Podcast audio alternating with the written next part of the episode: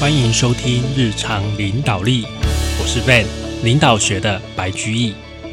今天呢、开始跟大家分享《与成功有约》这一本书，这是史蒂芬·科维非常有名的一本书哦。假如你的书柜没有这一本书的话，我强烈推荐你去买一本，好吧？这本书真的是呃非常的实用，非常的重要，而且有不少人都强烈的推荐这一本书哦。非常多人表示，在他们职业生涯的初期，受到这一本书的启发非常大。像如果要我个人推荐大学生读三本书，这会是其中一本，《与成功有约》会是其中一本。另外两本我会推荐那个卡内基，好、就是黑幼龙他们那个卡内基的《沟通与人际关系》这本书。另外还有《枪炮、病菌与钢铁》，我觉得这三本书是我。呃，出社会以来，我认为这三本书我收获非常多，而且它的结构啊、也非常的完整。我在里面学习到非常多的这三本对我来讲是非常重要的书，我会非常乐意推荐给任何人这三本书。哦，好，话说回来，我们讲到与成功有约哦，那这一本书的英文原本的书名呢是《The Seven Habits of Highly Effective People》，也就是高效人士的七个习惯。所以你如果看到中国大陆的翻译，它就是高效人士的七个习惯，它是直接的翻译。那我们台湾的翻译的书名是《与成功有约》，但是再说一次，这本书真的是非常好。我强烈推荐每个人的书柜都应该有这一本书，这是成功学的，我认为最好的一本书。好，那讲完了这么多，我们先从这个史蒂芬·科维他一开始的概念来讲，这本书顾名思义，他就会告诉你成功人士的七个好习惯啊，他希望你去培养这七个好习惯。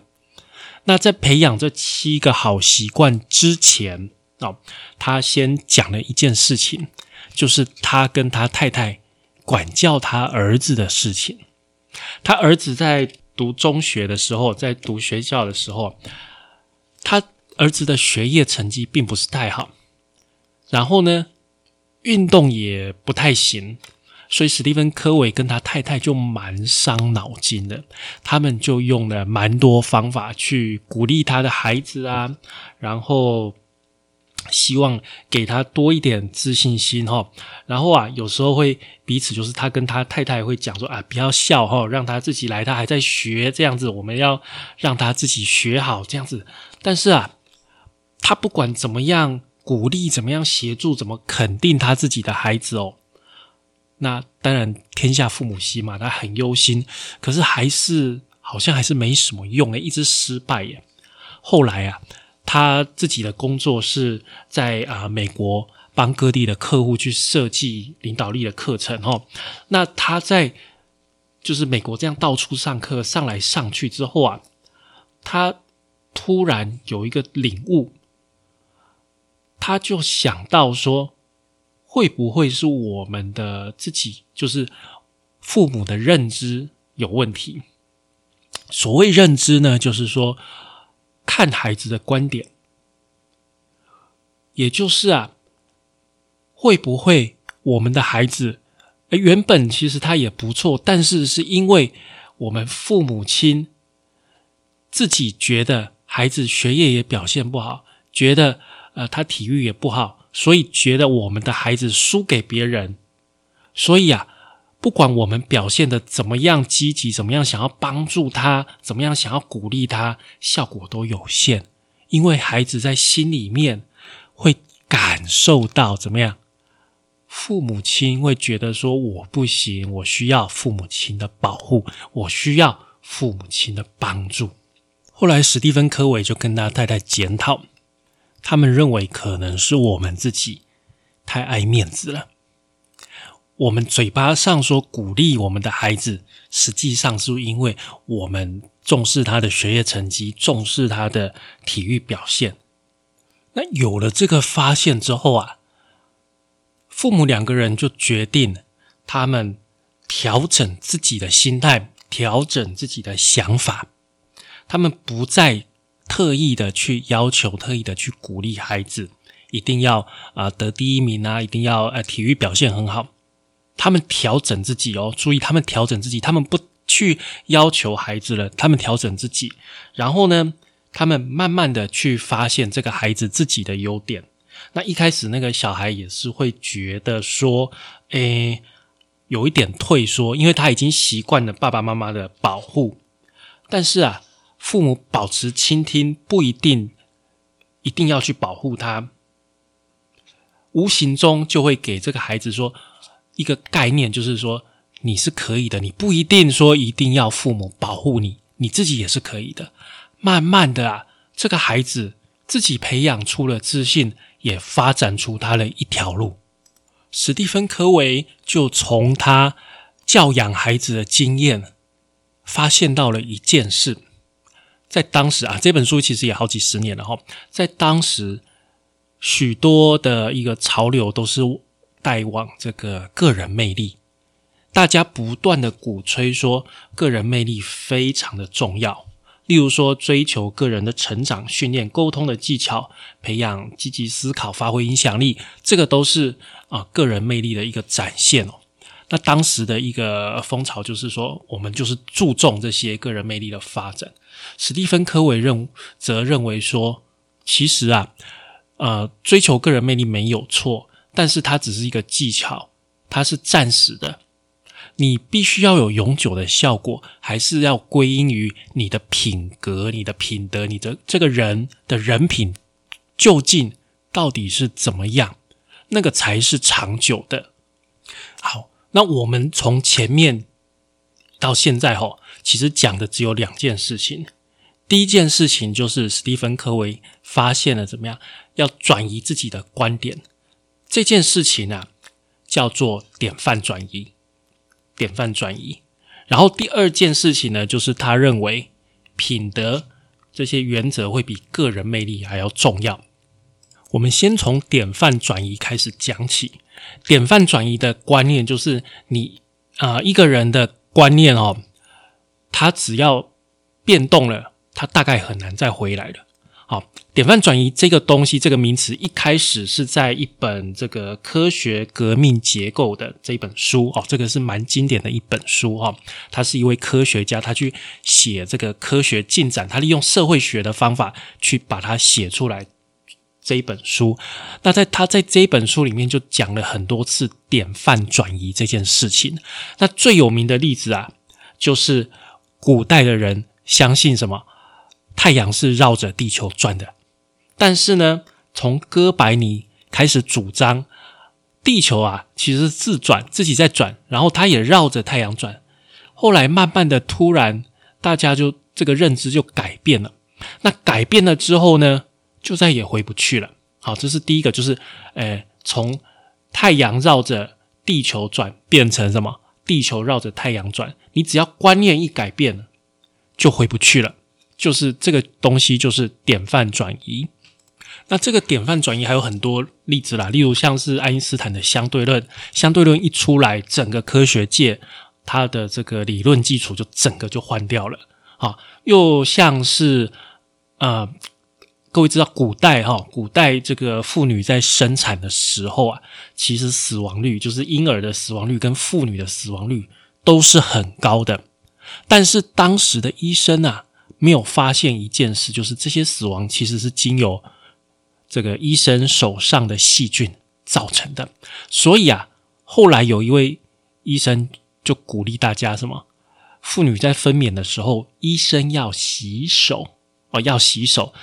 多了这个习惯之后呢，整个就是不管是母亲或是 baby 的那个致死率就整个下降了，大家就回不去了。观念啊。一旦改变，你大概就很难回去了。这件事情就是典范转移。那史蒂芬·科维他又举了一个例子哦，他说他有一次在搭地铁的时候，他在搭地铁，然后看到一个男人带着他几个小孩在车厢上，然后他那好几个小孩在地铁上面就在车厢上吵吵闹闹的，就是很非常捣乱这样子。然后那个男的哦。坐在那里一动也不动，视若无睹，也不管教他们的孩子这样子。然后啊，史蒂芬·科维看不太下去，就跟那个那个男的讲说：“哎，先生，你的孩子真的吵到了很多乘客，哎，你可不可以管教他们一下？”那个男人呐，就是愣了一下，听到史蒂芬·科维的话，才反应说：“哦，对对对，我应该管一下他们。我们刚从医院回来，孩子的妈。”两个小时前才才过世啊！我已经六神无主，我想孩子们也不知道该怎么办才好。你看你的心境是怎么样？一开始你觉得那些孩子们很吵，你想觉得说这个爸爸怎么都没有管教他们在干嘛？然后你突然知道这一件事实是什么？他们的妈妈两个小时前过世了，你的心里是怎么样？你觉得这个男人好可怜哦，这些孩子太可怜了。没有关系的，他们吵一点点没关系，他们妈妈才刚过世嘛，是不是？你的想法是不是已经完全改变了？这取决于什么？你的观点。在地铁上，那个地铁没有变啊，那些孩子的表现是一样的。但是呢，你知道了那件事情，就是他们的妈妈过世了。你发现了那件事，你的视角、你的视野完全的改变。所以呢？你的想法、你的对应、你的回应，完全是不一样的，好不好？这个就是什么典范转移。好，那接下来我们讲原则跟实物。好，原则是不会变的，实物会变。嗯，实物就像是你做事情的方法会改变。会改变，像是台积电的制程，它从过去的什么二八纳米慢慢往下做，做成十纳米，然后七纳米、五纳米、三纳米，它的技术会改变，做的方法会不一样。但是啊，有一些原则，有一些定律是不会改变的。这些原则啊，说起来很简单，你可能在小学的时候，或是你很小的时候，你爸爸妈妈就告诉你了，会像是什么呢？像是要尊重别人哦，啊，要公平，要诚实正直，要帮助他人，这些都是呃很稀松平常、很普通的事情。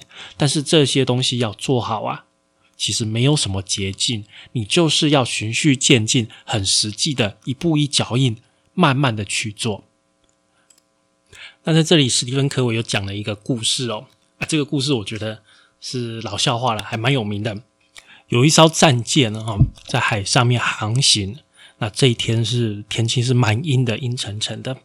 那前方的这个气象看不太清楚。然后啊，突然哈，在这个右边有一个灯光过来。然后啊，这个舰长就说：“诶，那这个灯光是正在逼近还是正在远离？”那这个士兵就说：“啊，正在逼近。”诶，这样就表示什么？表示对方可能会撞到我们，这个后果蛮不堪设想的哦。那舰长就赶快叫这个这个号令手通知对方说：“我们正迎面驶来，好，建议你转向二十度。”然后啊，对方打的信号是：“哎，建议你们这艘船啊转向二十度。”哎呀，船这个舰长就不太高兴了，就跟他讲说：“告诉他我是舰长，转二十度。”然后对方打回来的信号说：“我是二兵，你最好转二十度。”哇，舰长真的很气啊，就说：“哇，你这个小二兵啊，我是舰长哎，你居然叫我转二十度，你有没有搞错啊？”这个时候舰长就在叫他打信号，就告诉他：“我们这边是战舰，叫他赶快转二十度。”然后啊，对方传来讯号说：“这里是灯塔。”那最后呢？当然是船转二十度啦，这个灯塔又不能转。这个故事啊，史蒂芬·科维要告诉我们，原则就像是灯塔一样，再厉害的船遇到灯塔，你还是要去转。好，我们的所有的形式都是基于这些很简单的原则在做，这是一个很普遍的道理。唯有遵守这一些原则，你的人生呢，才能够走得长远，走得长久。那有了上面我们讲的两个概念，第一个是你的思维要去转换，那第二个呢，就是要依靠原则。接下来呢，它就有一个结论，就是我们必须要由内而外的去改变自己。注意哦，这边有两件事，第一个是由内而外，第二个是改变自己。由内而外呢，对应到我们刚刚讲的原则这件事情；改变自己就是对应到刚刚的典范转移。好，那讲完了这个部分啊，我们接下来就先帮各位讲说七个习惯，七个好习惯是哪七个？他们分别是：第一个主动积极，第二个以终为始，第三个要事第一，第四个双赢思维，第五个知彼解己，第六个统合众效，第七个是不断更新。好，那这个史蒂芬·科维他有画一张图哦，他把人。分成三个时期，第一个啊，也可以说阶段呢。好，第一个阶段是依赖期，好，你是依赖别人的，你所有做的事情哦，不管是生理上，不管是情感上，你都是依赖别人的，这个是依赖期。那你要通过依赖期达到第二个独立期，你就要培养前三个习惯，也就是主动积极。以终为始，跟要事第一，前面这三个习惯，通过这三个习惯呢，你可以达成个人的独立。这个是第一步，从依赖转到独立。那独立了之后呢，你还要往更好的一个阶段走，就是互赖期。独立期之后是互赖期。那怎么样？达到互赖的这个程度呢，你必须要借由双赢思维、知彼解己跟统合众效这三个习惯，迈向互赖期。最后呢，第七个好习惯是不断的更新，让你的人生就更好。好，整个来讲，你是需要不断的更新的。好，那在这个地方，我们还是再讲一次这三个阶段哦。